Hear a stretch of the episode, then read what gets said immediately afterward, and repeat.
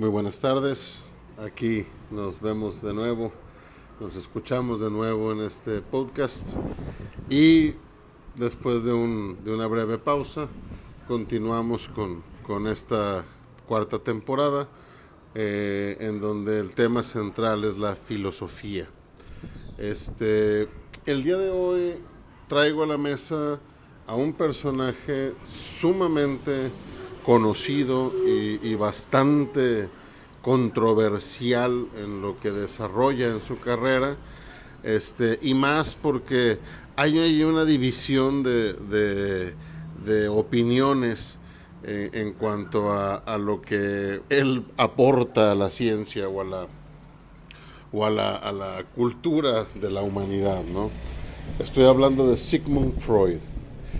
Eh, Sigmund Freud, algunos eh, lo consideran como un gran científico en el campo de la medicina que descubrió gran parte del funcionamiento psíquico humano. Pero por otro lado, algunos lo ven como un filósofo que replantea la naturaleza humana y ayuda a entender el comportamiento en gran medida del, del ser humano, del hombre. Eh, Sigmund Freud nace el 6 de mayo de 1856 en Privor, Moravia. Esto era parte del imperio austriaco, en lo que hoy es la República Checa, y muere a, a los 83 años el 23 de septiembre de 1939 en Londres, en Reino Unido.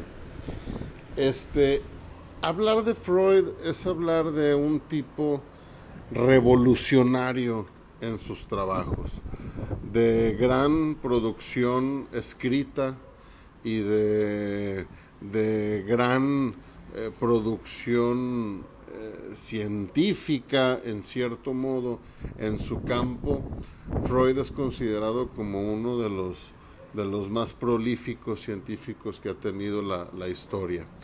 Eh, gran parte de su trabajo viene eh, hablando acerca de, afecciones mentales, en particular habló mucho de la histeria.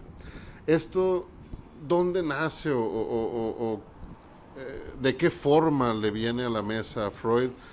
En la época en que él vivía, este, cuando empieza a desarrollarse como médico, él comienza a ver que hay algunos casos este, que por más que indagaban en cuestiones físicas, no lograban encontrar una cura con los avances que había hasta ese momento.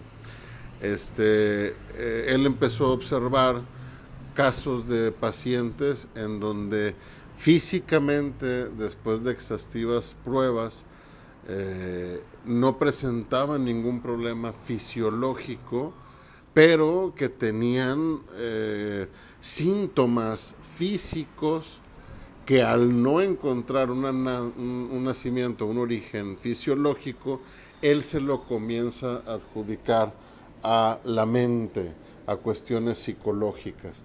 Esto vino a ser un choque muy fuerte en cuanto a las prácticas médicas de aquellos tiempos, al mismo tiempo que le hizo ganarse el rechazo de, muchos de sus colegas. ¿Por qué? Porque en aquella época este, era un, momento en donde la medicina este, comenzaba a tener mucho, mucho auge, pero estamos hablando de la medicina alópata, aquella que mediante medicamentos y mediante tratamientos que en ocasiones en aquella época pues parecían más torturas que, que, que, tratamientos. Eh, mediante todo este tipo de cosas se buscaba curar cualquier afectación física. Pero ¿qué pasa cuando eh, Freud comienza a, pensar y a indagar un poquito en esto del, psicoanálisis, en esto de las, eh, del, del, origen eh, psicológico de los problemas pasa cuando él se topa con el caso de un colega de él que él denominó como Ana O, era una paciente este, era judía, al igual que, que Freud, era austriaca, este, y ella este, tuvo mucho, mucho renombre como defensora y pionera de los derechos de la mujer y de los niños.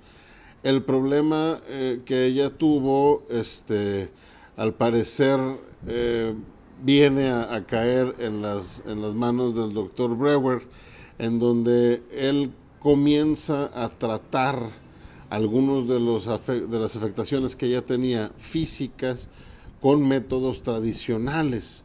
Este, eh, ella este,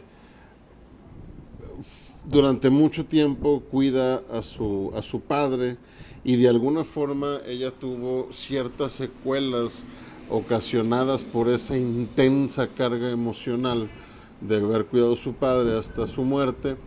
Este, y ella empieza a tener síntomas de físicos sin ninguna causa fisiológica aparente a, la, época que, la, trataron.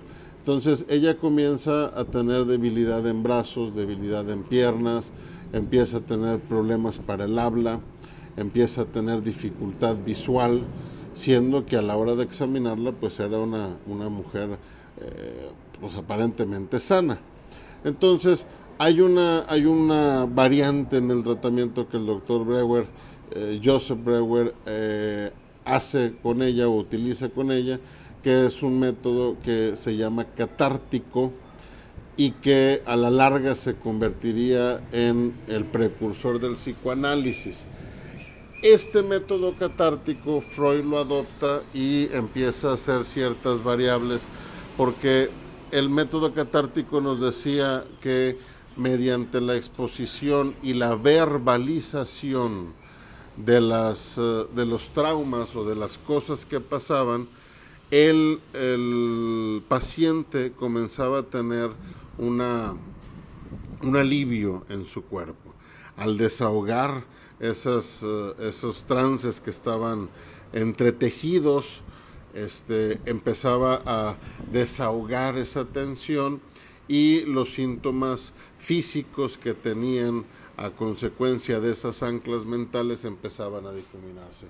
Freud toma ese, ese método catártico y lo, y lo empieza a acomodar como, como parte del psicoanálisis, en donde él determina que, que el hombre en su estructura está dividido en tres, tres partes. ¿Cuáles son esas tres partes? El ello, el yo y el super yo. A grandes rasgos, este, estas tres divisiones vienen a ser las eh, limitantes o las cotas en donde nosotros nos desarrollamos. El ello es la parte más profunda que se encuentra en nuestra mente y es la que nos da nuestras eh, actitudes o nos provoca nuestras eh, eh, reacciones más primitivas. Después arriba, en el nivel más alto, está el super yo, que es aquel que se rige con las cuestiones externas, que son las morales y las éticas, y en medio está el yo. Cuando una persona, según Freud, eh, está en un balance o en un equilibrio psicológico, cuando logra que el yo tenga una buena relación entre el ello y el super yo, y logra tener un comportamiento estable y, sin eh, evidencias físicas de traumas ocasionados por lo que estaba anclado en el ello. En este, en este principio, eh, Freud comienza trabajando con, con el método de la hipnosis, pero después él descubre que hay un efecto muy similar eh, en los pacientes sin recurrir a la hipnosis y únicamente atendiendo lo que él llama el método de asociación libre. ¿Qué es el método de asociación libre?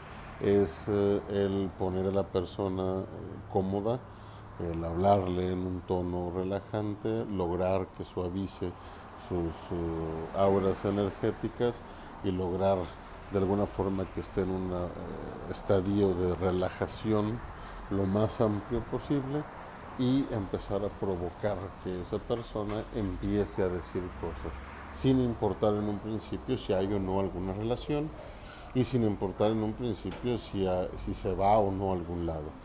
El, el, decir las cosas de manera libre poco a poco liberaban las ataduras que tenía el ello, el inconsciente, que es, un, es importante recalcar que Freud manejaba el término de inconsciente, no de subconsciente, eh, tratar de rescatar del inconsciente lo que eh, la persona quería empezar a, decir y mediante la libertad de expresarse de manera abierta, comenzar con esa asociación libre de detalles para poco a poco ir mapeando cuál era la situación.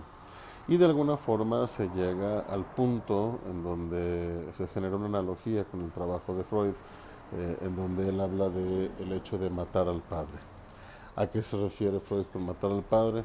Se refiere a una vez que se encuentra el punto original de lo que está causando ese trauma o esa afección, confrontarlo y de alguna forma eliminarlo si de manera consciente el paciente lograba confrontar lo que su inconsciente estaba tratando de expresar, en ese momento cabía la posibilidad de manera fuerte de que los males que quejaban a esa persona fueran liberados mediante esa catarsis y entonces esa persona tuviera una libertad emocional y psicológica que le permitiera vivir de una mejor manera a grandes rasgos y resumiendo muchísimo el trabajo de Freud, porque es bastante amplio, esto es lo que, lo que trata eh, eh, en gran parte de su obra y aquí es donde comienza la,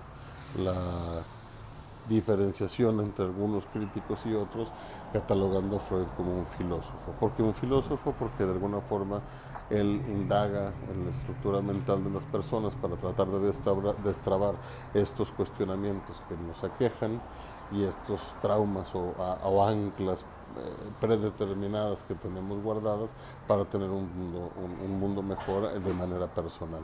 Y está anclado con un término que es el de la catarsis, que eh, originalmente ya lo había manejado en su obra Aristóteles. Freud este, en su vida tuvo una, una época de consumo de cocaína, aunque nunca fue adicto, de alguna forma cuando decidió dejarlo así fue, lo dejó. Este, tanto fue su, su apuesta hacia la cocaína como método terapéutico que inclusive publicó un libro sobre la cocaína como tratamiento, este, el cual no, no tuvo mucho resuene eh, ni en la época eh, al, al, pensarse que pues, era más una cuestión de adicción que, otra cosa terapéutica. Pero fuera de eso, este, dejó la cocaína, lo que sí nunca pudo dejar fue su adicción al tabaco.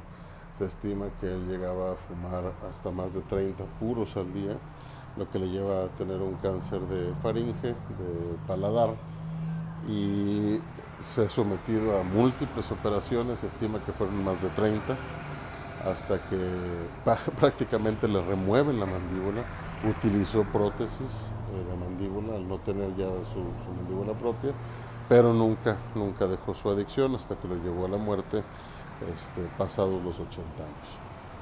Esto es Freud, esto es una breve probadita de lo que es el psicoanálisis, esto es tratar de entender la mente del hombre y responder a preguntas que se nos plantean, como la filosofía siempre lo ha tratado de hacer y se los dejo en la mesa para que lo platiquen y para que lo investiguen más si así lo desean.